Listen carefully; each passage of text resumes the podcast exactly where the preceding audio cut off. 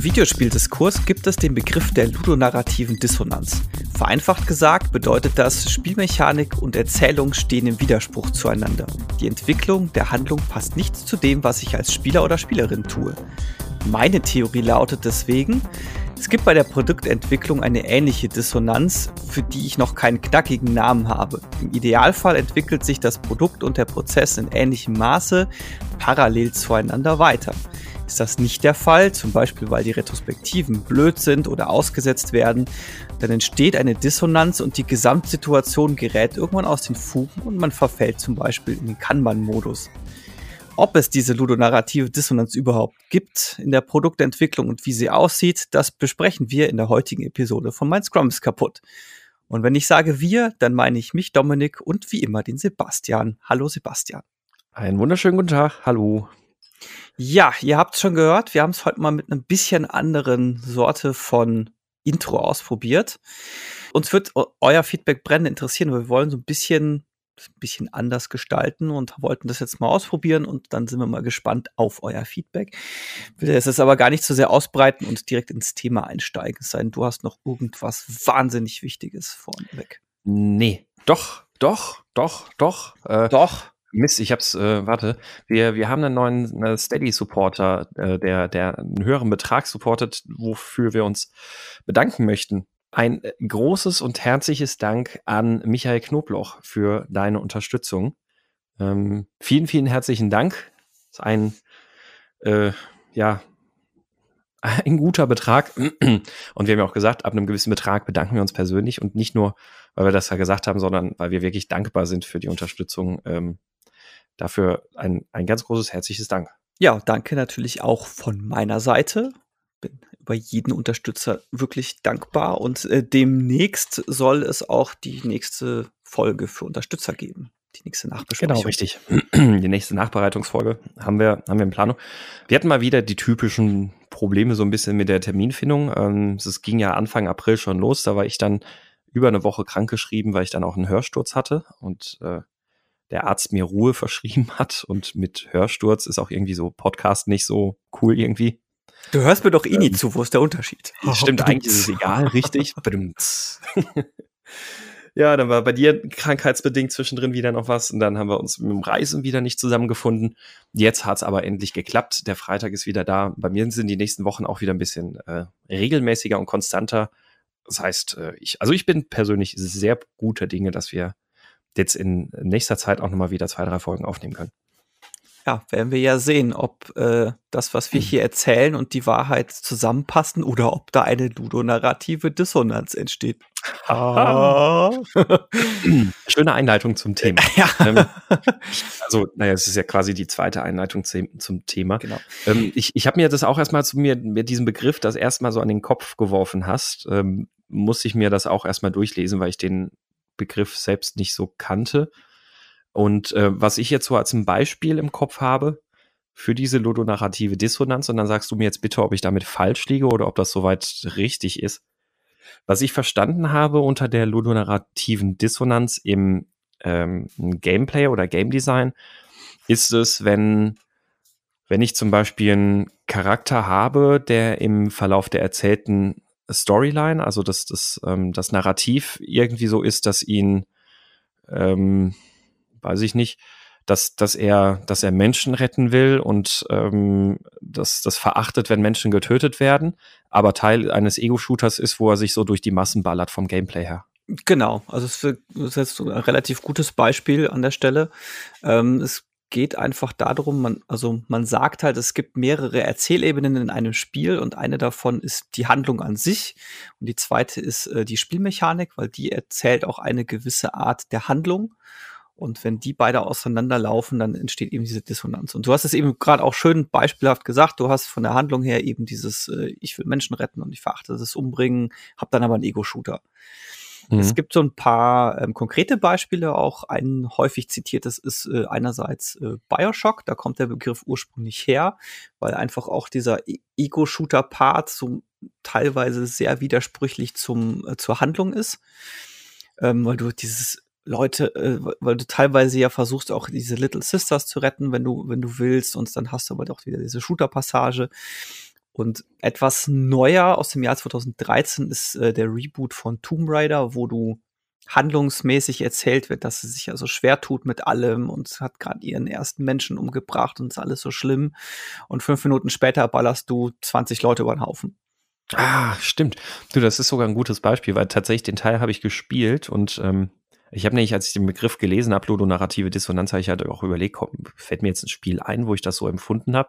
Ich habe jetzt in den letzten Jahren auch eigentlich nur sehr wenig gespielt, aber stimmt. Tomb Raider war vor allem auch so ein Spiel, wo, wo man irgendwie so durch die Handlung und sowas hat man so das, äh, durch die Erzählung hat man das Gefühl, das ist noch so eine eher etwas schüchterne, vorsichtigere und sonst was Lara und dann tobt die aber halt wie, wie die Heldin mit 50 Jahren Klettererfahrung und sonst was da halt durch die Level und ja, ballert eine Person nach der anderen um. Also das, ja, das, das hatte, das hat sich nicht tatsächlich beim Spielen hat auch irgendwie so ein bisschen seltsam angefühlt. Da dachte ich irgendwie so, okay, die ist irgendwie, die ist irgendwie von, von dem, wie man sie hier spielt, ein paar Level zu tough für das, was, die Videos mir versuchen zu suggerieren. Ja, ich hatte bei Tomb Raider lustigerweise das Problem nicht so, wo es mir bisher am, am, am negativsten aufgefallen ist, ist das erste Deus Ex von 1998 muss das sein, uh, was ja darauf okay. ausgelegt ist, ja, du bist ja dieser, dieser Agent und das, du sollst ja. auch ganz viel schleichen und bla bla bla und äh, realistische Umsetzung und realistische Szenarien und was weiß ich nicht was. Und dann kannst du einfach bei Leuten, die gerade an ihrem PC sitzen, hingehen und den Rechner hacken. Wo ich mir nicht so, nein, das, das, passt nicht zusammen. Okay, ja, das äh, stimmt. Oh, das hatte ich gar nicht mehr so in Erinnerung, aber ja, stimmt. Genau, also all, all sowas sind Beispiele für Ludonarrativ. Ludonarrativ. Ludonarrativ. Genau, Ludonarrativ. Also wer sich über den Begriff wundert, Ludo, ist, äh, wenn ich es gerade richtig im Kopf habe, müsste lateinisch sein und das äh, also einfach das, das Spiel. Beziehungsweise Ludum, glaube ich, ist sogar das entsprechende Wort. Äh, und Narrativ, Narration, halt Erzählung, ne? also spielerzählerische Dissonanz. Mhm. Ähm, weil einfach Spiel und Erzählung nicht zusammenpassen.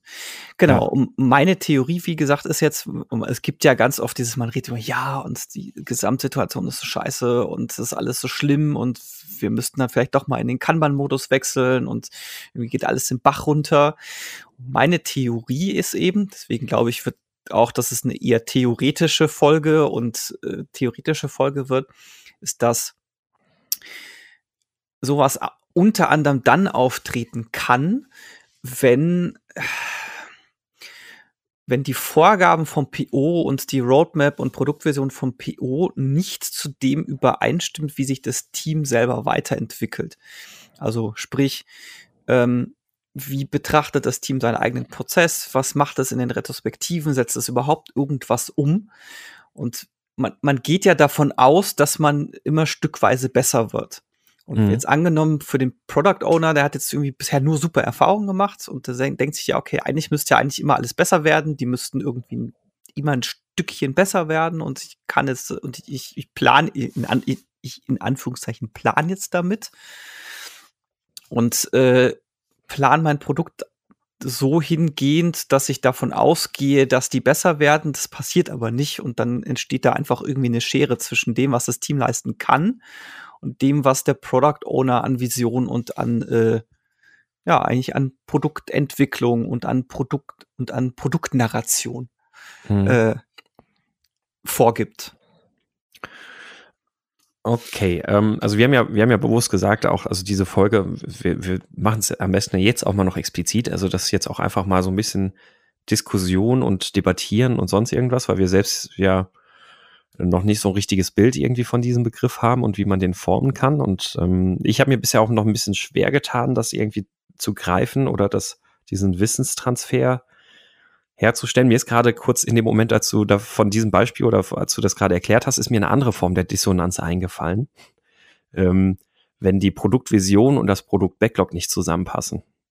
Ja, also da gibt es wahrscheinlich unter, also Woran das, ich jetzt direkt erstmal denken muss, wo du sagst, mit der anderen Dissonanz ist, äh, vielleicht auch nochmal kurzer Einschub ist, ich habe auf den letzten XP Days, also die in Hamburg Ende November 2018, habe ich äh, beim Open Space auch schon ein, eine Session zu dem Thema gemacht.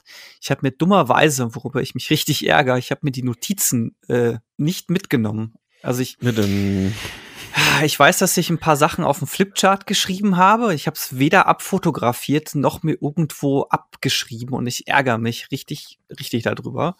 Weil da gab es auch so ein paar interessante Punkte. Also von daher für die Leute, die jetzt hier mithören und die damals in der Session dabei waren und ich irgendwie Dinge nicht mehr weiß, es tut mir wahnsinnig leid, aber ich habe wirklich alle meine Notizbücher gestern noch durchgeschaut und äh, Aufnahmen vom Handy und es ist einfach nicht da. Einmal mit Profis. Ja, Wahnsinn. Ähm, okay, also ähm, ja, ich meine, das Beispiel, was ich jetzt gerade genannt habe, ich glaube, das ist einfach eine andere Form der Dissonanz, die es an anderer Stelle geben kann. Glaube ich auch ganz interessant, kann man auch mal drüber diskutieren, warum eigentlich Produktvision und Produktbacklog ähm, so stark auseinandergehen und irgendwie dann nichts miteinander zu tun haben. Ich glaube, das gibt es auch häufiger mal.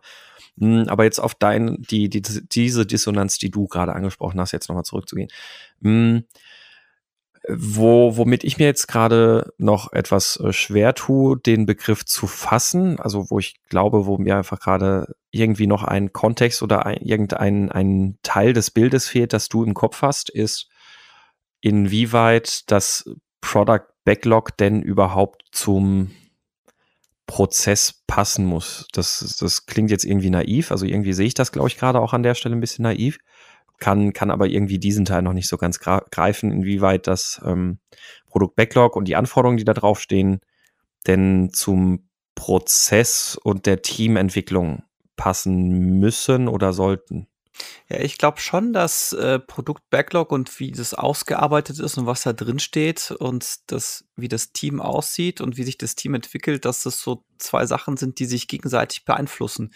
Weil du ja als, also du, du bist ja in Refinements und du bist in Reviews und du bist in Plannings und so weiter und du schreibst ja gewisse Dinge auf, die dann auch wieder ins Backlog reinfließen. Äh, also im Idealfall ist das so. Ja. Ähm, dass du als Team gemeinsam dieses Produkt-Backlog irgendwo entwickelst.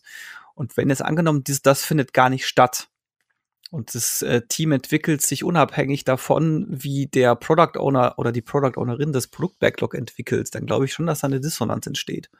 Mhm. Also du meinst beispielsweise, wenn, ähm, sagen wir mal, ganz am Anfang irgendwie in einem Team, wenn das Team noch relativ frisch beieinander ist, noch nicht so erfahren ist, äh, vielleicht auch noch, noch nicht so ähm, so viel Verantwortung selbstständig übernimmt, weil sie einfach auch in der Entwicklung der Selbstorganisation noch nicht so weit sind. Ähm, dann habe ich vielleicht eher Product Backlog Items, die deutlich mehr Rahmenbedingungen skizzieren, die sehr viel klarere Akzeptanzkriterien vielleicht schon vom Product Owner vorgegeben haben und sowas alles. Und wenn sich ein Team weiterentwickelt und äh, sehr viel mehr Selbstorganisation und Eigenverantwortung schon an den Tag legt, würde ich vielleicht gar nicht mehr so viel in Anforderungen formulieren, weil ohnehin ganz viel einfach, also weil man vielleicht schon so ein, so ein eigen, also gegenseitiges Verständnis sich angeeignet hat, so ein gleich gemeinsames Bild zum Produkt existiert und weil sehr viel vielleicht direkt auf der verbalen Ebene untereinander diskutiert und ausgetauscht wird, was ich gar nicht mehr so, so groß dann alles formulieren und dokumentieren muss. Ja, einerseits und das an.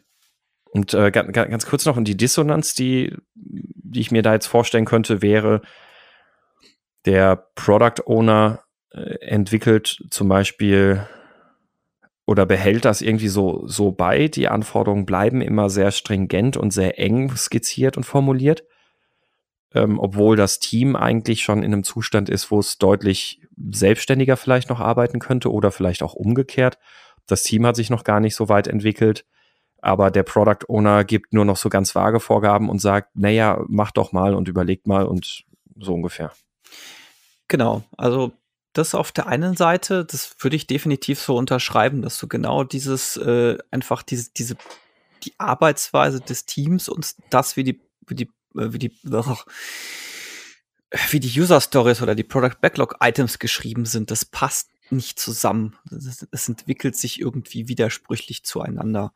Ähm, ich finde es gut, ein gutes Beispiel, das du gebracht hast an der Stelle, zu sagen, okay, hier, ähm, ich gebe es am Anfang eher rigide, vor, die sind noch nicht so weit und die brauchen jetzt erstmal so, um quasi ein gutes Bild zu bekommen, einigermaßen feste Vorgaben, aber wenn sobald das Bild gesetzt ist und die auch mehr ins Produkt involviert sind und sich auch aktiv daran beteiligen können, lasse ich das eher ein bisschen offen um da einen quasi einen Raum für Diskussion zu lassen und einen Raum für ähm, ja, für gemeinsame Produktentwicklung zu lassen. Mhm. Ich dachte, ich glaube durchaus, dass sich die, dass sich Product Backlog und Teamentwicklung gegenseitig beeinflussen, weil es einerseits ja das Produkt beeinflusst, was ich ins Produkt einbaue und damit auch das, was, wie ich es baue und die Technologien, die ich verwende und die Architektur, die ich verwende, die ist ja maßgeblich davon beeinflusst, was ich da baue. Und äh, das muss ja dann eigentlich auch wieder in kommende User Stories einfließen. Also jetzt mhm. angenommen, ich meine ganz viele User Stories basieren darauf, dass ich davon ausgehe, dass ich CouchDB einsetze und ich muss dann aber MySQL verwenden, aus welchen Gründen auch immer. Und ich habe irgendwelche Features gebaut, die auf CouchDB-Features aufsetzen. Ich habe die dann aber nicht und lasse das dann nicht ins Product Backlog zurückfließen. Dann habe ich da eine ziemlich krasse Diskrepanz. Aber okay, also ich glaube, ich verstehe jetzt ein bisschen, ein bisschen genauer, worauf du raus möchtest. Aber ist das denn so, dass das ähm, oder anders, also wo, womit ich mir jetzt gerade schwer tue, ist ein bisschen mit der Vorstellung, ähm, also ob, ob jetzt CouchDB oder MongoDB oder sonst was, ist ja eigentlich dem Product Owner egal. Also der Product Owner schreibt Anforderungen ja nicht, um eine technische äh, Maßgabe zu erfüllen, sondern aus, aus Sicht dessen, was für das Produkt den meisten Wert bedeutet. Und wenn ich jetzt eine Anforderung formuliere und meine technische Grundlage gibt das nicht her, dass ich diese Anforderung bedienen kann, dann mm, ist ja das Entwicklungsteam dafür verantwortlich, eine technische Grundlage zu schaffen. Ähm, aber es ist ja, wäre ja eigentlich nicht die Sache des Product Owners äh, unbedingt zu, also natürlich ist es hilfreich, wenn er ein bisschen versteht, was, was geht technisch und was geht nicht. Ähm, aber an und für sich sollte ja das nicht die, die Gesamtsicht darauf beschränken, was denn tatsächlich fürs Produkt das Wertvollste ist. Weil ich meine, wenn, wenn irgendwas aus seiner Sicht das Wertvollste ist für das Produkt, das wir jetzt als nächstes tun können, dann ja, dann, dann ist das ja egal mit welcher Technologie, dann sollten wir versuchen, einen Weg zu finden, wie wir das realisieren können. Prinzipiell ja, aber ich finde, dass wie man, wie man es umsetzt, äh, bedingt die technische Machbarkeit. Und wenn du einfach feststellst, okay, wir haben jetzt mal irgendwie für, keine Ahnung, du kommst jetzt an einen bestimmten Punkt im Backlog an, wo du sagst, okay, wir hatten das und so und so damals geplant. Jetzt hat sich das Produkt aber so und so entwickelt und die Technik so und so entwickelt und wir könnten es schon noch bauen, aber wir brauchen dafür zwei Monate. Das dann klar, kannst du als Product Owner sagen, okay, ist es mir nach wie vor wert oder du sagst aber halt, nee, das ist Quatsch. Das macht jetzt, das ist zwar ein cooles Feature und es wird wahnsinnig viel bringen, aber unter den Umständen ist das für mich eher wertlos. Also von daher diese, wie wichtig ist es mir als Product Owner, ist ja auch, also ob ich es denn umsetze, ist ja auch davon abhängig, ob es, äh, wie gut es denn machbar ist, in welcher Zeit es machbar ist, wie viel es kostet, mhm. etc. pp. Mhm. Und das beeinflusst sich ja gegenseitig. Und deswegen glaube ich ja eben, wieder, um wieder auf diese ludonarrative Dissonanz zurückzukommen, wenn sich das nicht zurückspielen würde und das Team werkelt vor sich hin und spielt dem Product Owner nicht zurück, was sich da eigentlich so technisch tut und was sich äh, im Team tut und wie sich da die Kenntnisstände weiterentwickelt und wie sich der Prozess des Teams weiterentwickelt. Und der Product Owner hält aber weiter daraufhin fest, hey, wir machen dieses und dieses Feature und dann dauert es aber zwei Monate, dann ist das und das ist dann irgendwie quasi für alle eine Überraschung, weil keiner das irgendwie auf dem Schirm hatte, dass es zwei Monate dauert dann glaube ich, ist diese Dissonanz da. Mhm. Aber dieses Rückspielen vom Entwicklungsteam, also wenn man mal so anguckt, wie Dinge priorisiert werden, als, ähm, also die, die einfachsten Faktoren erstmal, die ich ja habe, ist ähm, die Kosten und den, den Wert, den etwas erzeugt. Die Kosten ergeben sich durch eine Aufwandsschätzung vom Team, wie auch immer die geartet ist, ob jetzt mhm. Storypoints, äh, Tiere, Gummibärchen oder was auch immer. Ähm, und der Wert bestimmt sich ja daraus, dass der Product Owner den irgendwie versucht greifbar zu machen, indem er es einfach nur nach Bauchgefühl macht. Das ist ein sehr wertvolles Feature oder das ist ein weniger wertvolles Feature. Und der Wert ist ja, der ist ja erstmal für sich betrachtet, für sich stehend. Also auch wenn irgendwas extrem aufwendig zu tun ist, ist der Wert davon ja nicht geringer.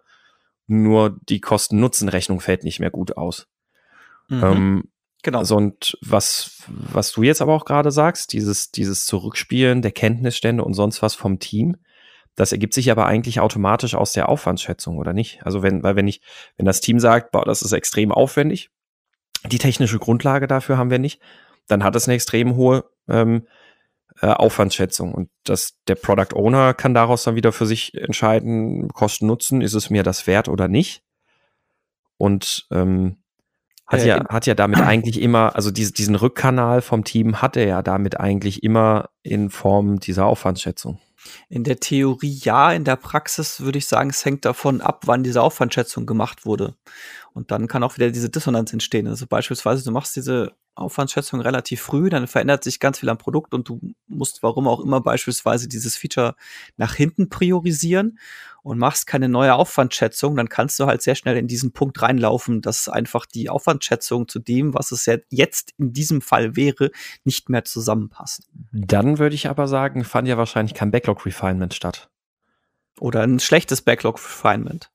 Mhm. Aber es, es, deswegen, es ist alles eine sehr theoretische Diskussion und es ist, also ich versuche quasi so diese beiden Erzählebenen zu etablieren, von wegen, wie entwickelt sich das Produkt, vielleicht auch eher Produkt-Backlog und wie entwickelt sich das Team und die, und das, und ja, wie entwickelt sich das Team und wie sie dieses Produkt umsetzen. Und ich glaube einfach tatsächlich, dass einfach dieses, okay, ich habe diese Produktplanung und ich äh, entwickle das Produkt und ich versuche, ein, ich versuche irgendwie das Produkt auch Stück für Stück weiterzubauen und den, den Gegebenheiten anzupassen, dass das einfach im, was ist eigentlich das Gegenteil von Einklang, im Nicht-Einklang hm. stehen kann zu dem, wie es. Eine Dissonanz, oder?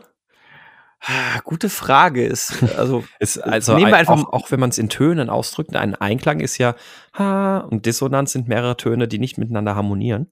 Äh, das kann aber auch eine Kakophonie sein, also Nee, eine Kako Kakophonie ist ja, das, das ist ja, das betrifft ja auch eine, eine Tonfolge. Also Kakophonie, die, äh, das ist ja nicht nur ein einzelner Ta äh, Ton, oder? Ähm, ja, genau, aber ein einzelner also Ton, ein, ein, ein, ein einzelner Ton kann ja nicht im Einklang oder in der Dissonanz sein, weil es ja nur ein Ton. Es müssen mhm. ja immer quasi mehrere Töne zusammen sein, die im Einklang stehen oder die dissonant zueinander sind. Ja, Disharmonie sagt äh, Gegenteil.net.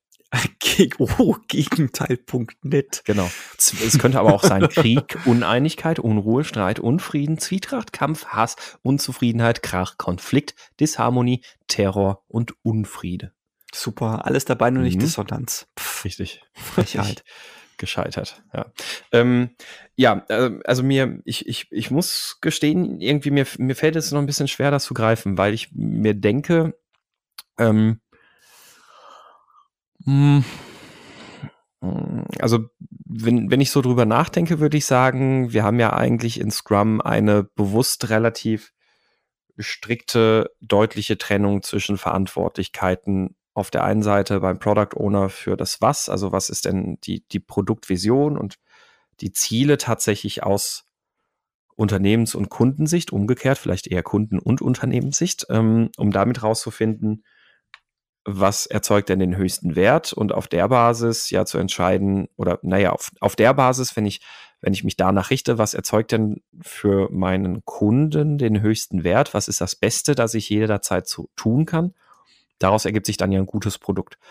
Wenn ich jetzt deinem Gedankengang zu dieser Dissonanz folge, ähm, dass äh, Product Owner und technische Machbarkeit sich da nicht auseinander entwickeln dürfen. Also ich weiß jetzt gerade noch nicht, in welcher extremen Ausprägung man das jetzt so sehen würde und wo ich das jetzt gerade gedanklich sehe.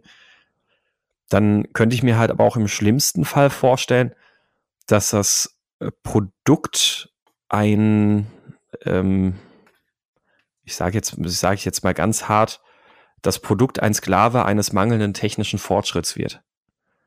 Also die Gefahr, die ich ja eher dann jetzt sehe, wenn man ähm, wenn man sagt, das muss sich bedingen und das muss voneinander abhängen, dass man im Zweifelsfall immer ein durchschnittliches oder unterdurchschnittliches Produkt baut, weil sich der Product Owner danach richtet, was das Team technisch für machbar hält.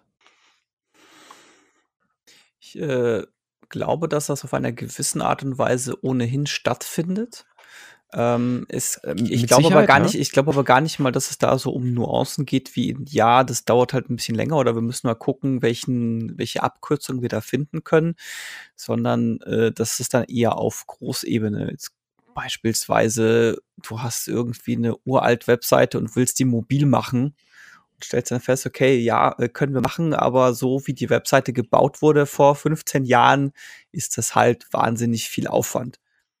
Mhm. Also jetzt um, um mal so ein extrem Beispiel zu nennen oder sowas wie du hast eine native iOS-App gebaut und willst jetzt auch auf Android auf Android bringen und dann musst du sie halt einfach nochmal neu bauen. Ne? Mhm. Das ist halt einfach nochmal in Java neu bauen. Du kannst dann vielleicht Dinge wiederverwenden. Und da kommt es dann auch zum Beispiel drauf an. Kommt es dann auch drauf an, hast du so eine gute API gebaut, die du verwenden, wiederverwenden kannst? Hast du einen entsprechenden Design Guide entwickelt im Laufe der, der, der ersten App-Entwicklung? Also hast du Sachen, die du sinnvoll wiederverwenden kannst, um auch aber, dieses nächste Produkt zu bauen? Was ja. Ist, ist, aber ist das dann nicht der springende Punkt? Weil ich meine, an der Stelle, wenn du jetzt dann, dann feststellst, okay, wir haben da jetzt wir haben immer, also ich nehme halt das Beispiel hier mit, mit wir haben nur eine iOS-App und haben aber bisher keine Android-App und wir haben jetzt, äh, jahrelang haben wir halt gedacht, die iOS-App ist das Einzige, was wir brauchen, stellen jetzt fest, Android hat ganz hohe Marktanteile, auch in unserem Kon Kundensegment. Wir wissen, das ist für uns das Wichtigste. Dann äh, im Umkehrschluss, wenn man jetzt sagen würde, das muss ich muss sich einander bedingen, dann würde das ja bedeuten, ja, wir wissen, das ist jetzt für unseren Markt das Wichtigste, aber wir können jetzt nicht einfach eine Android-App bauen, also lassen wir es. Ja, ich glaube, das geht jetzt sogar eher an meinem Punkt vorbei, so drüber nachgedacht, weil das natürlich, wenn ich sage, ich baue jetzt noch eine Android-App, das ist halt ein zweites Produkt. So, das heißt, es würde mir jetzt ja. eher darum gehen, okay, das Bauen dieser iPhone-App oder das Bauen dieser Android-App. Und ich bin auch so auf diesen Begriff dieser dudonarrativen Dissonanz im Kontext der Produktentwicklung gekommen, einfach weil ich schon das ein oder andere Projekt gesehen habe, wo ich den Eindruck hatte, dass die Vorstellung des Product Owners, was der sich gedacht hat, was das Team eigentlich in der Lage sein müsste zu schaffen, und das, was das äh, Team tatsächlich gebaut hat und wie das Produkt dann ausgesehen hat, dass das wirklich in krassem Widerspruch zueinander stand. Mhm. Und okay, das, da und das, und das, und das war dann sowas wie ein, ja, komm, jetzt äh, Release ist zwei Monate hin, jetzt bauen wir noch diese drei, jetzt bauen wir noch diese fünf Features hier ein. Ja, ich weiß, es gibt gerade Bugs und die Features vom letzten Mal sind noch nicht alle, äh, sind noch nicht alle rund irgendwie. Das kippen wir jetzt alles als Bugs ein und machen das irgendwann nachher.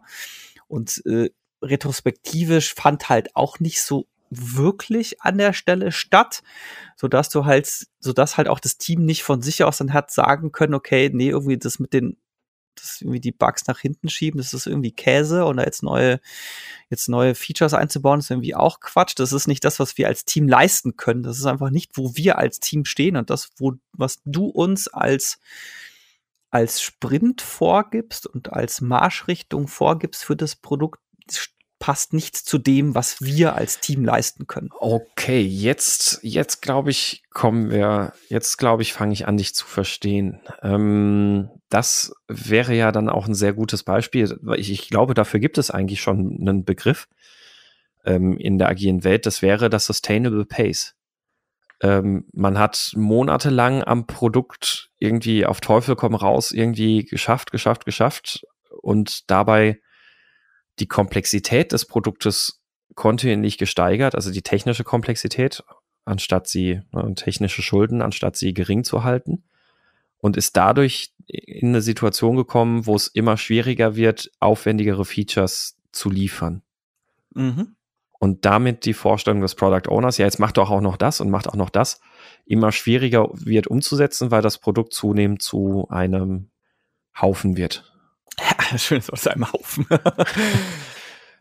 Und das, das wäre ja dann für mein Verständnis genau auch diese, dieses, das, was mit diesem Begriff der Sustainable Pace gemeint ist, weil da heißt es ja, ein agiles Team muss in der Lage sein, auf unbegrenzte Zeit mit Kunden und Anforderern und ähm, Entwicklungsteam ein Tempo zu finden, das auf unbefristete Zeit oder unbegrenzte Zeit haltbar ist. Und ähm, das, das ist ja das Ziel der Sustainable Pace. Und wenn ich jetzt eben in dieser Situation bin, die du beschrieben hast, dann habe ich ja ein sehr hohes Tempo über einen langen Zeitraum gefahren und irgendwann komme ich aber halt an den Punkt, wo mir die technische Komplexität meines Produktes immer mehr in die Quere kommt und das Tempo dadurch auch immer weiter abnimmt und ja. damit die Machbarkeit dessen, was ich umsetzen will. Mhm.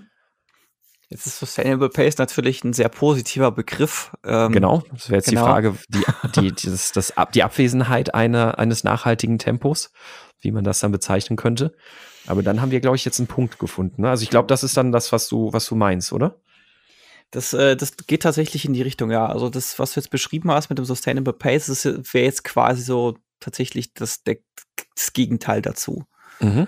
Mhm. Ja, cool. Okay, dann, dann habe ich auch jetzt, glaube ich, deinen dein Begriff verstanden und das, was du damit im Kopf hattest. Also dann, dann bedingt es nicht, dass die, die Anforderungen sich irgendwie ein, aneinander gewöhnen müssen, sondern also es ist nicht, es kann nicht die Vorstellung sein, dass die Anforderungen dadurch, sage ich mal, unbedingt zurückstecken müssen, sondern es ist eigentlich der, äh, der gesamte Arbeitsmodus, der bis dahin schlecht lief oder falsch war und dadurch die Anforderungen nicht mehr zu dem passen, was realistisch machbar ist, weil man sich da äh, monatelang übers Knie gebrochen hat. Was sagt nicht hier, was war das, Gegensatz.org? Äh, Gegensatz.net, glaube ich. Das ist aber einfach das erste Google-Ergebnis Google Was sagt ein Gegensatz.net ähm, zum äh, Wort nachhaltig oder tragfähig? Das ist bestimmt Gegensatz.net. Das ist eine gute, gute Frage. Es ist, ja, das, äh, ich, ich schaue auch gerade mal. Es gibt auch noch wordhippo.com und allegegenteile.de. ich mache jetzt mal alle auf. Also das Gegenteil von nachhaltig wäre einmalig, flüchtig, augenblicklich, effektlos, veränderlich, diskontinuierlich. Das ist ganz schlimme Sachen. Also das, die haben alle ähm, flüchtig, vergänglich, effektlos, kurzfristig, augenblicklich, einstweilig, flüchtig, kurzweilig, vorübergehend. Nee, hm. das ist irgendwie alles nicht so, weil das ist so, nee. ja, es ist jetzt logisch richtig, aber es ist nicht das, was ich damit aussagen will. Richtig. Ähm, also, also da fehlt in den Worten fehlt für meinen Geschmack auch nicht passen. In, in den mhm. Worten fehlt so die zeitliche Komponente. Das ist also die, die ist ja schon drin wie einmalig, aber so die zeitliche Komponente, mhm. dass es quasi über einen Zeitraum geht. Mhm. Ja. Das ist eine eine, eine, Pro, eine, eine tempoverursachte Dissonanz sozusagen. eine produktonarrative Dissonanz. Das klingt, das genau, ja. bescheuert. Ja. Aber ja, also zumindest haben wir damit grundsätzlich ja schon mal das, das Bild jetzt mal erläutert. Ähm, und äh, ich, ich finde das, wenn wir über Sustainable Pace sprechen, ähm, ich bin da immer so ein bisschen am Überlegen, also ich, ich, ich mag diesen Begriff nicht so, ich sage es jetzt einfach mal trotzdem, wer ist denn daran schuld? Also ähm, anders gesagt, ähm, wer, wer ist denn da an seiner Verantwortung nicht nachgekommen? Auf der einen Seite haben wir ja ein Entwicklungsteam, das sich, ähm, dem es ja an und für sich frei steht, zu entscheiden, wie viel sie in einem Sprint umsetzen möchten. Und diese Entscheidung sollten sie natürlich auf einer Basis treffen, dass sie, dass sie das machen können in einem Umfang, so dass sie dabei aber auch das Produkt sauber wartbar halten können. Das heißt, ein Team, das sich total overcommitted, wird natürlich irgendwie nur so auf Biegen und Brechen die Features fertig kriegen. Wenn sie, da hatten, hatten wir auch schon mal in dem Thema äh, Slack, ähm, wenn wir, wenn wir vielleicht eher so auf, sagen wir mal, 80 Prozent planen, also auch wenn das jetzt nicht, das sind ja keine 80 Prozent, sondern man hat trotzdem 100 Prozent zu tun allerdings halt so plant, dass man neben der reinen Produktentwicklung halt auch kontinuierlich an der Qualität und an der, an der Nachhaltigkeit des Produktes schrauben kann. Dann hätte man Sustainable Pace. Und eigentlich ist ja grundsätzlich erstmal diese Entscheidung beim Entwicklungsteam. Ähm, jetzt ist das aber auch so, dass Entwickler, und die Erfahrung kenne ich auch selbst, oft sehr motiviert sind. Wir wollen, also wir, wir kennen ja den Kontext, wir wissen, wie sehr das Produkt pressiert, wir wissen, um die Timelines irgendwie auf dem Markt und sonst irgendwas und wollen natürlich auch hinne machen. Wir wollen ja irgendwie auch gucken, dass das Produkt erfolgreich ist und dann overcommitten sich die Teams ständig. Ähm, dann haben wir ja so das Beispiel, dass der Scrum Master mal so salopp ausgedrückt verantwortlich ist, dass andere, andere ihren Verantwortungen nachkommen, dass sie die erfüllen können. Nicht indem er da mit der Peitsche und mit der Route irgendwie daneben dran steht, sondern ähm, den Leuten hilft zu verstehen, was ihre Verantwortung ist. Er könnte also in dem Moment jetzt eingrätschen und mal sagen, hey, ähm, glaubt ihr denn, dass sie in dem Tempo auch die Qualität hochhalten können und sowas alles? Ähm, das heißt also in zweiter Instanz hat der Scrum Master vielleicht da schon irgendwie nicht reagiert, so, und dann in dritter Instanz würde ich aber auch sagen, ist das ja auch irgendwie in der Verantwortung des Product Owner. Also der, der Product Owner möchte ja auch ein, ein gutes Produkt und für mich ist ein guter Product Owner keiner, der die Kundensicht einfach eins zu eins vertritt und dem Team so reinpusht, sondern einer, der eng mit dem Team zusammenarbeitet und wo sich Product Owner und Entwicklungsteam und Scrum Master wirklich zusammen als ein Team verstehen und der Product Owner damit auch ein bisschen den Druck, der auf dieses Team ausgeübt wird, versucht ein Stück weit abzupuffern. Ja, auf jeden Fall. Damit das Team damit eben sich dieser Nachhaltigkeit besser ja, definitiv. Kann. Und ich glaube auch, meine Theorie wäre jetzt, dass äh, der Hauptpunkt, weshalb diese Dissonanz entsteht, oder wie auch immer wir jetzt den Begriff dann nennen wollen, ähm, ist, weil genau diese Einheit aus, also weil dieses Scrum-Team kein, kein Team ist, weil es quasi irgendwo eine Kluft gibt zwischen Product Owner und äh, dem Entwicklungsteam. Weil da mhm. die Ent Zusammenarbeit nicht passt, weil da Sachen nicht gegenseitig zurückgespielt werden, weil sich da diese Dinge nicht mhm. gegenseitig mhm. beeinflussen.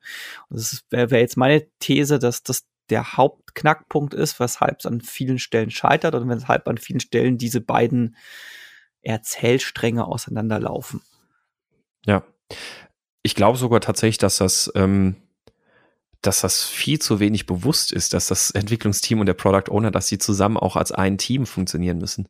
Das nicht, wenn ich, ähm, also wenn, wenn ich zum Beispiel Trainings durchführe und auch, auch in Teams, die irgendwie schon, schon in Scrum arbeiten oder so, und dann, dann erzähle ich den Punkt, dann, dann hat man ganz oft so ganz große Augen, so, was, ach so, okay. Zusammenarbeiten. Also, ja, ja, also das ist das nicht tatsächlich irgendwie ganz oft ist Product Owner und Entwicklungsteam eher so ein, so ein Blackbox-Spielchen. Ja, ich glaube, das hängt auch so ein bisschen das damit zusammen, was ich so ein bisschen schade immer finde. Es wird ja ganz gerne mal vom crossfunktionalen Team gesprochen. Und für mhm. mich, äh, also das wird ja in der Regel nur im Zusammenhang mit dem Entwicklungsteam gemacht. Ich finde mhm. aber, das gehört eigentlich auf, aufs gesamte Scrum-Team ausgeweitet, weil da hast du ja per se schon eine Cross-Funktionalität gegeben. Du hast mhm. jemanden, der sich so um die Produktentwicklung kümmert, du hast jemanden, der sich um die Prozessentwicklung kümmert, der, du hast jemanden, der sich um die technische Seite kümmert. Und diese technische Seite, die hat dann ja auch noch mal eine gewisse Cross-Funktionalität. Also es, ich finde, ja. das gesamte Scrum-Team muss als Einheit cross-funktional sein, um gemeinsam dieses Produkt weiterent oder ein Produkt entwickeln zu können und weiterentwickeln zu können. Ja. Und ich, ähm, ja, wie gesagt, ich glaube tatsächlich auch, dass das einer der größten Faktoren ist, dass ähm, zwischen Product Owner und Entwicklungsteam nicht nur zu wenig Interaktion stattfindet, sondern dass die falsche Interaktion, also eher Interaktion im Sinne von solchen klassischen Prozessen wie hm, ich habe eine Anforderung ausgearbeitet und werfe die jetzt im Entwicklungsteam über den Zaun das Entwicklungsteam, die Blackbox rödelt jetzt zwei, zwei Wochen und dann am Ende kommt was rausgepurzelt, was in, hoffentlich dann ein, ein fertiges Produktinkrement ergibt.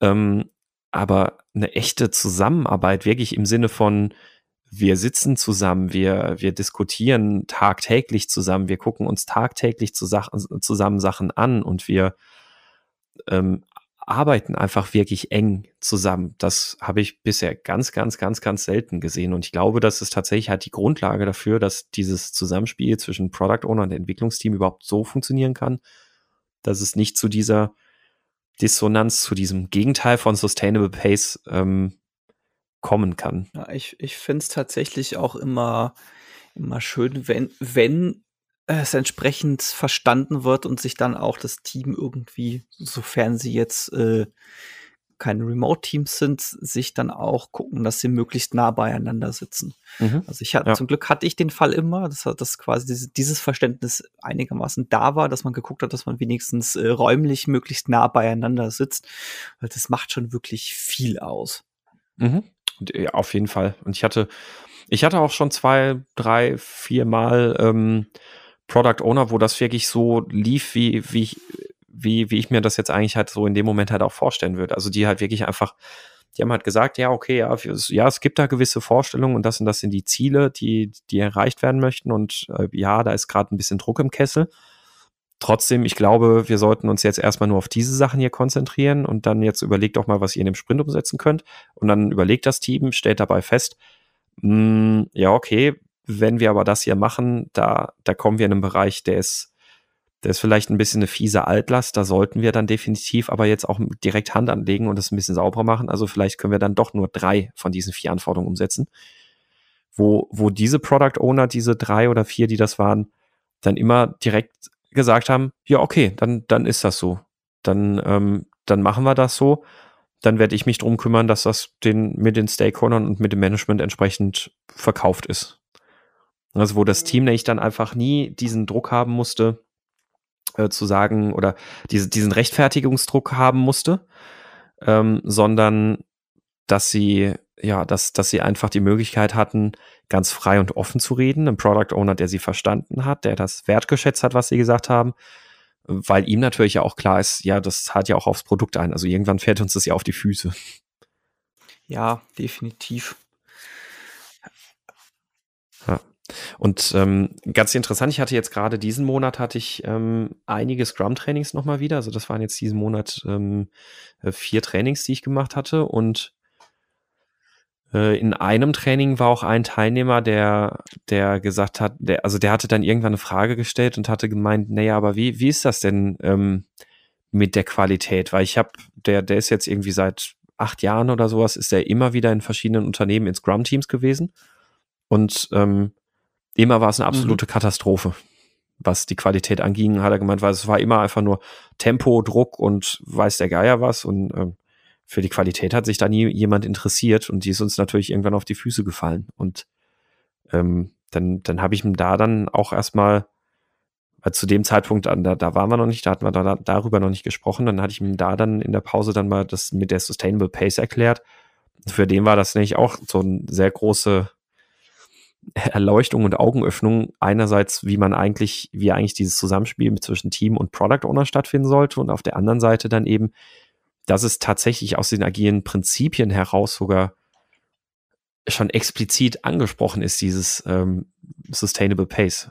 Also das, es ist ja nicht nur sowas, was, was man sich dann irgendwie ad hoc so als Trainer in dem Moment ausdenkt, damit man jemand sagen kann, ja, ja, Qualität, ja, ja, agil, ja, Qualität, klar. Sondern es ist ja, es ist ja der fundamentale Kern unter einen dieser zwölf Prinzipien des agilen Arbeitens. Und der wird halt anscheinend doch so oft ignoriert. Ja, was da jetzt auch noch mit dazu kommt, ist, was mir gerade so durch den Kopf geht, ist, es gibt ja, ähm, also ich glaube, weshalb sowas wie dieses, ja, das ist eine technische Katastrophe, das Produkt, kommt in vielen Fällen daher, weil das Team nicht in der Lage ist, äh, einfach auch mal Nein zu sagen. Jetzt sehr vereinfacht gesagt. Also es, was für mich so ein Augenöffner war, es gibt von, ähm, von Bob Martin, man mag jetzt von ihm halten, was man mag, er ist ja eher ein bisschen umstritten aufgrund diverser Aussagen in letzter Zeit. Ähm, es gibt ja das Buch Clean Code der mit einem R hinten dran, nicht zu verwechseln mit Clean Code.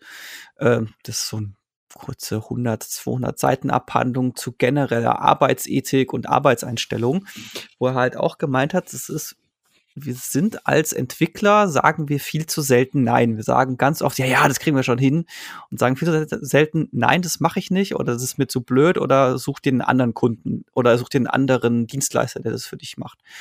Und ich glaube, dass auch ähm, technisches Fu entsteht, weil das Team nicht in der Lage ist, Nein zu sagen.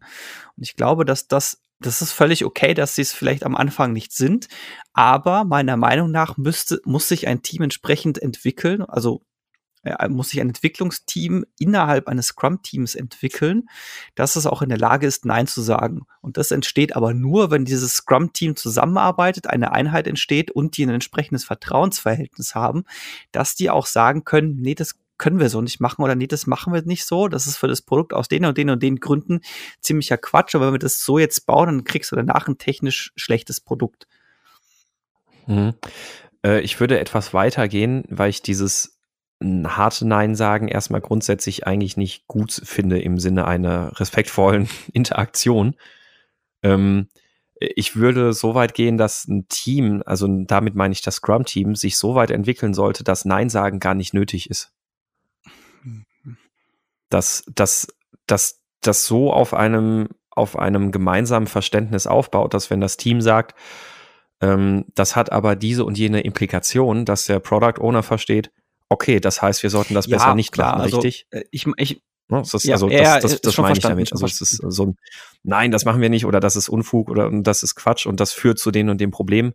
Ähm, das führt ja meistens eher nur dazu, dass, dass dann sich die Fronten halt verhärten ja. und es noch mehr der Product Owner denkt, ja, das blöde Entwicklungsteam, die sagen immer nein und das Entwicklungsteam sagt, ja, der blöde Product Owner, der fordert immer nur, der ohne, ohne mal drüber nachzudenken, was das bedeutet. Ja. Ähm, ja, ja, nee, genau. Also, also, es geht in dem Fall tatsächlich ja. nicht darum, einfach so ein hartes, absolutes Nein, sondern es geht schon so um ein, okay, das geht nicht, Komma, weil. Oder ich kann das so nicht machen, weil. Also tatsächlich mhm. eher so dieses, ich sag jetzt mal, äh, Diskurs, Diskussionsnein, einfach wo du sagst, okay, das geht aus folgenden Gründen nicht oder das ist aus folgenden Gründen eine schlechte Idee oder ich weiß, was du erreichen möchtest. Ich finde es so, wie du es vorgeschlagen hast, schlecht. Hier ist eine bessere Alter, eine meiner Meinung nach bessere Alternative. Also diese mhm. Art Nein meine ich. Einfach zu sagen, okay, nee, so, mhm. so kann das nicht funktionieren. Und hier sind meine Gründe dafür ja. und hier sind meine Alternativen dafür und hier ist meine Einladung zur Diskussion darüber. Und das, ja. glaube ich, fehlt einfach viel zu oft. Und da sind mhm. wir jetzt wieder beim, beim Punkt der Folge. Ich glaube, das fehlt dann auch einfach im Laufe so einer Produktentwicklung, einfach weil es diese Dissonanz gibt, einfach weil sich dieses, das Team nicht so entwickelt, wie es müsste, in dem Maße, wie dann die, äh, sich das Produkt entwickelt oder entwickeln soll.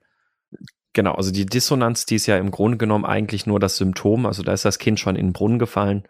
Genau. Ähm, also da ist, da ist, ist es ja dann schon die Monate davor quasi schon Genau, vielleicht da, noch dazu, mir geht es jetzt tatsächlich nicht darum, so einen Begriff zu finden, der das jetzt alles irgendwie so. Eigentlich, eigentlich eher so einen Begriff zu finden, der dieses Phänomen beschreibt. Also es geht nicht darum, irgendwie eine Lösung zu finden oder es geht auch nicht darum, irgendwie zu sagen, ja, das ist dieser eine Begriff, wenn ihr den einsetzt, dann wird alles super, sondern einfach zu sagen, okay, es gibt dieses Phänomen. Was ist dieses Phänomen und hat dieses Phänomen einen Namen? Und beim letzten, also die ersten Fragen, ja, die haben wir, glaube ich, relativ gut ausgearbeitet. Was den Namen angeht, mir fällt ehrlich gesagt nichts Gutes ein. Vielleicht fällt uns ja im Nachgang noch irgendwas ähm, Gutes ein. Das, das wird dann sicherlich auch der Titel dieser Episode sein. Und vielleicht ist es dann doch nur so was Plumpes wie das Gegenteil von. Ja, gut, ich glaube im Zweifelsfall. Eh ich hoffe nicht, vielleicht ein griffigerer Begriff, ja. aber im Zweifelsfall wird das äh, vielleicht der Titel, Titel oder so. Bild habe ich schon, das habe ich dir gerade schon per WhatsApp geschickt. oh, ja. ja. Ähm, Ludo, genau, vielleicht heißt es der, vielleicht heißt der Podcast dann auch einfach nur ludonarrative Dissonanz. Ich weiß nicht, ich tendiere gerade zu sowas wie produktnarrative Dissonanz oder sowas. Ich weiß es aber gerade noch nicht. Ich bin mir da hm. gerade unschlüssig. Ja, ich auch noch nicht. Also ich glaube, es wäre gut, dass dieser Begriff irgendwas mit diesem, mit diesem Tempo irgendwie dann auch noch mit, mit in sich schließt. Ähm, aber ja, wir, wir, wir schauen mal, ob wir im Nachhinein was narrative Dissonanz. Ähm, aber Oh ja. ähm, aber ja, dann äh, würde ich sagen, soll es das für jetzt erstmal gewesen sein zu dem Thema. Also ich äh, fand es spannend, war eine gute Diskussion, weil wie gesagt, ich habe jetzt tatsächlich auch begriffen oder glaube begriffen zu haben, was, was du damit ursprünglich aussagen wolltest, nachdem das für mich monatelang ein großes Fragezeichen gewesen ist. Es ist tatsächlich im ersten Moment Und, auch nicht ähm, so ja. einfach irgendwie zu erklären. Also mich, mir, mir hat das jetzt auch weitergeholfen, auch noch, hm. so, mal, noch so mal so ein klareres Bild zu bekommen, wie ich das eigentlich meine, was das ist, was das bedeutet, wie das entsteht und einfach, wie, einfach ja. diese Beschreibung dieses Phänomens. Ja. Ja, manchmal liest man halt irgendwas, darüber kommt man ins Nachdenken und denkt, hat so im Gefühl irgendwie, ja, irgendwie so da, aber man kriegt es halt noch nicht gegriffen. Ja. Ähm, um das dann irgendwie so, so richtig äh, zu, also, zu Je mehr ich drüber nachdenke, Na gut, aber gefällt mir irgendwie produktnarrative Dissonanz. Aber ich glaube nicht, ob der Begriff korrekt ah, ist dafür. Ist hm. ähm, aber gut, äh, ja, dann äh, sollten wir an der Stelle, würde ich sagen, machen wir den Sack zu und sprechen doch mal noch über unsere Picks der Woche.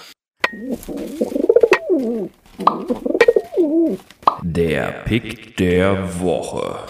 Jawohl. Und zwar, ich habe einen Podcast zu empfehlen. Ich habe den auch schon mal getwittert. Äh, das, ist eine, ist ein Podcast der Marke Skurril. Das ist nämlich der The IKEA Sleep Podcast. Und das ist ein Podcast, in dem IKEA-Mitarbeiter die Namen von IKEA-Möbeln vorlesen und das soll beim mhm. Einschlafen helfen. Das ist kein okay. Scherz, den gibt es wirklich. Und das sind Mitarbeiter aus IKEA Australien, glaube ich, müsste das sein. Den gibt es jetzt seit einem Monat, was ein bisschen schade ist. Es gibt bisher genau zwei Episoden, die sind beide genau einen Monat alt, sind beide vom 2. April. Und ich habe so ein bisschen die Befürchtung, dass da nicht, nichts mehr nachkommt. Das ist nur bei diesen So viele Produkte haben die auch gar nicht. Ja, also, also die haben schon eine ganze Menge, aber also es gibt, ich habe jetzt dummerweise selber noch nicht geschafft reinzuhören, aber ich finde die Idee einfach so großartig. Und es gibt einfach, es gibt jetzt zwei Episoden. Eine ist von einem männlichen Mitarbeiter gesprochen, das andere ist von einem weiblichen Mitarbeiter gesprochen ich habe so ein bisschen die Hoffnung, dass die das noch ein paar mehr Leute einsprechen lassen, ein paar mehr Mitarbeiter, vielleicht auch aus anderen Ländern. Ich fände das super. Also ich allein hm. die Idee ist schon so aus super. ich lese dir äh, jetzt, ja. ich lese dir jetzt mal IKEA-Möbelnamen vor, damit du besser einschlafen kannst. Mhm. Deswegen mein Pick der Woche: The IKEA Sleep Podcast. The IKEA Sleep Podcast. Okay. Ähm, ja, mein Pick der Woche ist ein Manifest und ich weiß selbst noch nicht so genau, ob ich das gut finde. Also ich, ich bin einfach nur drauf gestoßen, dass es bei uns in der Firma ist, dass mal kurz rumgegangen war, dass jemand gepostet hat und ich, äh, wie gesagt, ich weiß noch nicht, ob ich das so gut finde, deswegen möchte ich das einfach mal auch mal teilen. Vielleicht habt ihr ja auch Ideen dazu oder Anregungen und diskutiert das vielleicht auch mal im Slack. Und zwar ist das das All Remote Manifesto ähm, das All Remote Work Promotes, also das All Remote äh, Work Manifesto ähm, promotet halt eben komplett Remote Arbeit. Und ähm, naja, da sind so, so ein paar Sachen da drin, die mich in diesem Manifest stören, weil sie meiner Meinung nach auch dem agilen Manifest widersprechen. Ähm, nicht, und sie, sie stören mich nicht, weil sie dem widersprechen, sondern sie stören mich, weil ich überzeugt davon bin, dass diese Punkte im agilen Manifest ähm, sinnvoller sind. Nämlich zum Beispiel ein Punkt ist Writing down and recording knowledge over verbal explanations. What? Ja, und äh, written down processes over on the job training. Also das ist eigentlich, das sind beide Punkte, sind so das genaue Gegenteil von Individuen und Interaktionen über Prozessen und Tools. Ähm, und äh, zeigen vielleicht damit auch gleichzeitig ein Problem von Remote-Arbeit, ähm, ja, also Interaktion kann bei Remote-Arbeit leiden und das Remote-Manifesto liest sich so mit diesen zwei Punkten für mich halt eben so ein Stück weit wie, äh, ja, wir müssen uns halt Dokumentation und sonst was einfallen lassen, damit wir, damit wir die Nachteile der Remote-Arbeit irgendwie in den Griff kriegen. Ähm, oder damit, damit rechtfertigen können. Aber naja, das ist, wie gesagt, das ist jetzt erstmal neu. Ich habe es mir noch nicht komplett durchgelesen. Ähm, es gibt ein paar richtige Punkte zum Beispiel. Uh, the result of work over the hours put in. Ähm, ja, äh, Public Sharing of Information over Need to Know Access, ähm, finde ich auch sehr richtig. Deswegen, ich bin da so ein bisschen zwiegespalten. Lest es euch auch mal durch und guckt mal, was ihr davon haltet. Ähm, das ist mein Pick der Woche, das Agile, das All Remote Manifesto. Ja, klingt jedenfalls spannend. Mhm. Ich glaube, auf jeden Fall diskussionswürdig. Äh, ja, vielleicht auch mal, äh, fände es gar nicht mal so unspannend als Basis für eine eigene Folge. Stimmt, ich, äh, ja, wir haben noch keine Folge über Remote-Arbeit gemacht, ne? Ich glaube immer nur so ges wir haben es immer mal hier da mal Ich glaube, wir hatten mal, ich glaube, wir hatten mal einen Podcast zu verteilten Teams. Wenn ich mich mm. gerade richtig erinnere, aber es ist jetzt nichts, was man nicht einfach nochmal machen könnte, vielleicht einfach auf Basis dieses Manifestos. Auch mit einem etwas anderen Fokus dann sicherlich genau, auch nochmal. Genau. So ja, aber ich glaube, damals haben wir tatsächlich mehr über, ähm, na, sag schon, äh, über so allgemeine Dinge, die da so ein bisschen zu berücksichtigen sind, aber vielleicht auch nochmal das Thema Remote Work so aus dem, aus, aus dem eigenen Erleben aufgegriffen, haben wir, glaube ich, noch nicht. Also ja, das, äh, ja, wisst, wisst ihr Bescheid? Da gibt es wahrscheinlich dann bald eine Folge zu diesem Thema. Genau. Vielleicht findet sich ja auch jemand, der, der selbst auch noch, also neben dir, du, du arbeitest ja auch überwiegend remote. Ja. Ähm, vielleicht gibt es ja aber auch noch jemand anderen, der ähnliche Erfahrungen hat mit überwiegender Remote-Arbeit ähm, und hätte da mal Lust drüber zu reden und was von zu erzählen. Also vielleicht finden wir da ja auch mal was. Genau. Noch jemanden, der dabei sein möchte. Vielleicht noch an der Stelle, weil wir in letzter Zeit, glaube ich, ein bisschen schlechter drin waren, E-Mails zu beantworten. Und wenn uns Leute angeschrieben haben, ist äh, an der Stelle erstmal eine Entschuldigung. Das ist, hat nichts mit euch zu tun. Das ist gerade ein bisschen äh, zeitlich schwierig, das alles unterzubekommen. Deswegen, da kommen noch Antworten, keine, keine Sorge. Ja. Ähm, nicht, dass ihr jetzt irgendwie an der Stelle angepisst, enttäuscht oder sonst was seid. Wir haben es gelesen, wir haben es, wir sind tatsächlich nur noch nicht dazu gekommen und da müssen wir beide noch irgendwie einen besseren Workflow finden, wie wir mit sowas ja, umgehen. Richtig. Genau.